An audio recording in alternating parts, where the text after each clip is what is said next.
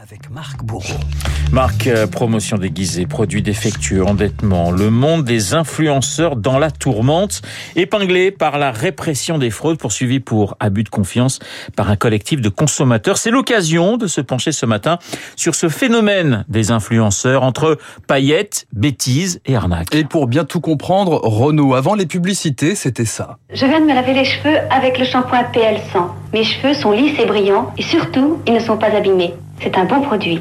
Essayez-le. Eh bien, la, la pub, aujourd'hui Renault, c'est plutôt ça. Allô Non mais allô quoi T'es une fille, t'as pas de shampoing. Allô C'est comme si je te dis, ah, t'es une fille, t'as pas de cheveux.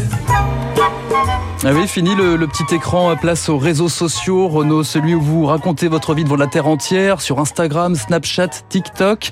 Vous savez, ces vidéos qui commencent toujours par Hello tout le monde, Eh, j'espère que vous allez bien. Salut les gars, j'espère que vous allez bien. Coucou mes petits chats, j'espère que vous allez bien. et qui se finissent surtout par N'hésitez pas à partager si vous avez aimé. N'hésitez pas également à liker la vidéo si elle vous a plu. Absolument, j'ai en cours, putain, je suis ultra en retard. Alors on trouve de tout hein, sur internet, hein, des sketchs, des conseils maquillage, vestimentaires, Salut à tous sur démojouet.com. et on n'hésite pas à mettre ses enfants devant la caméra comme sur cette euh, chaîne YouTube tenue par une famille. Le vrai travail de l'enfant, eh bien, c'est de jouer. Donc nous, on le prend très au sérieux en vous montrant au quotidien des vidéos de jouets, de l'ouverture de la boîte jusqu'à son utilisation. Tout ça, hein, c'est très vrai et c'est voilà.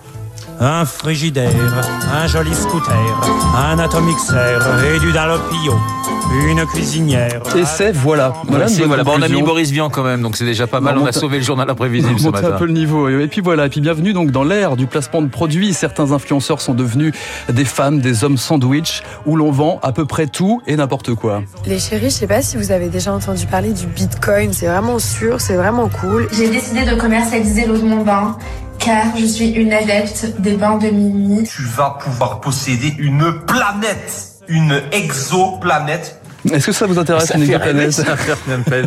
Puis la attends- première influenceuse, on va la faire donner dans le cercle des économistes. Voilà, si c'est connaît ça. en bitcoin, ça va être Pourquoi pas. super. Une spécialiste. Et la perle, la perle, Renaud, c'est peut-être ce youtubeur qui nous présente son nouveau sac à main. Magnifique, les détails en acier, argent, vous pouvez vraiment faire tout ce que vous voulez.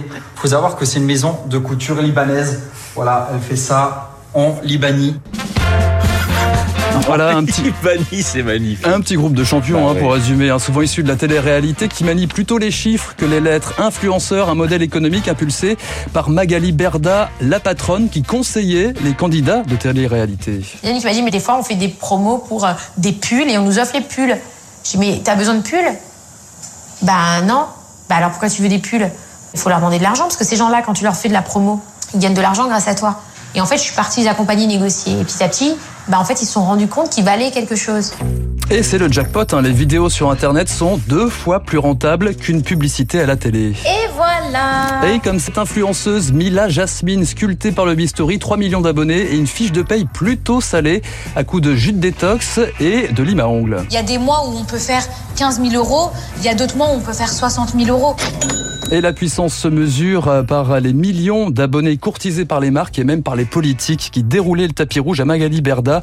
C'était pendant la, la dernière présidentielle. Bonjour Marine Le Pen. Bonjour. Merci beaucoup de me recevoir. Je passe d'Éric Zemmour à Jean-Luc Mélenchon. Bonjour madame. Enchanté, 24 heures avec Valérie Pécresse. C'est une immersion avec le président de la République, Emmanuel Macron. Je m'en cache pas, hein, il n'y a pas de, de questions sur le fond. euh, mais c'est Madame Tout le Monde qui ne vote pas, qui est en rupture avec la politique, qui comprend pas, qui a envie d'avoir réponse à ses premières questions. Les filles, je vous emmène où là On va voir Madame la ministre.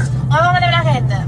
Non. Marlène Schiappa. Ah oui, Voilà. Magali Berda et les influenceuses invitées même Place Beauvau il y a un an au bureau de Marlène Schiappa dans le cadre de la lutte contre le sexisme. Attention, politique et mélange des genres. Qu'est-ce qu'on rigole chez Marlène Schiappa Tu veux des cocktails Eh ben, il y en a pas Ah oui, la réunion transformée en karaoké. Marlène Schiappa aussi qui raconte une anecdote sur Picasso et n'hésite pas à faire des parallèles. À la sortie d'un restaurant qui coûte très cher, on lui demande de payer, il n'a pas d'argent et donc il signe Picasso.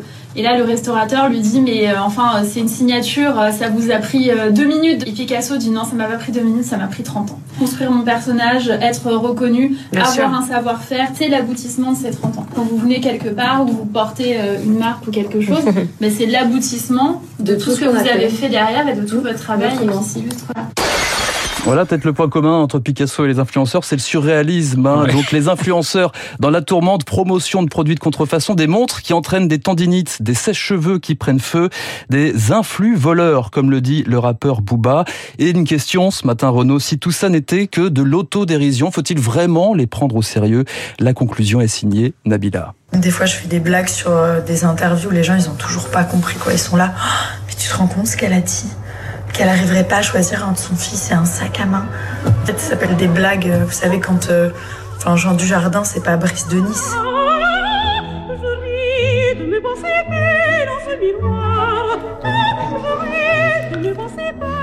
On a fait le tour, je pense. On a fait le tour et c'est quand même magnifique ce journal imprévisible.